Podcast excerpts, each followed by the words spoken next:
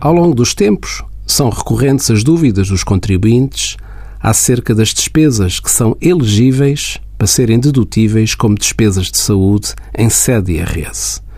Recentemente, este ano, surgiram dúvidas quanto às despesas de saúde com terapeutas ocupacionais, obrigando a autoridade tributária a prestar esclarecimentos sobre esta matéria.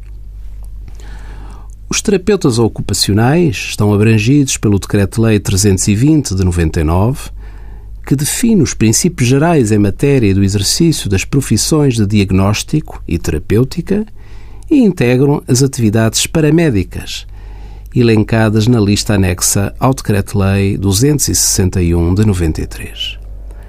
Esta constitui uma atividade de saúde que compreende a utilização de técnicas de base científica com fins de promoção de saúde, designadamente a avaliação, o tratamento e habilitação de indivíduos com disfunção física, mental, de desenvolvimento social ou outras, que utiliza técnicas terapêuticas selecionadas consoante o objetivo pretendido e que se enquadra na relação terapeuta-utente.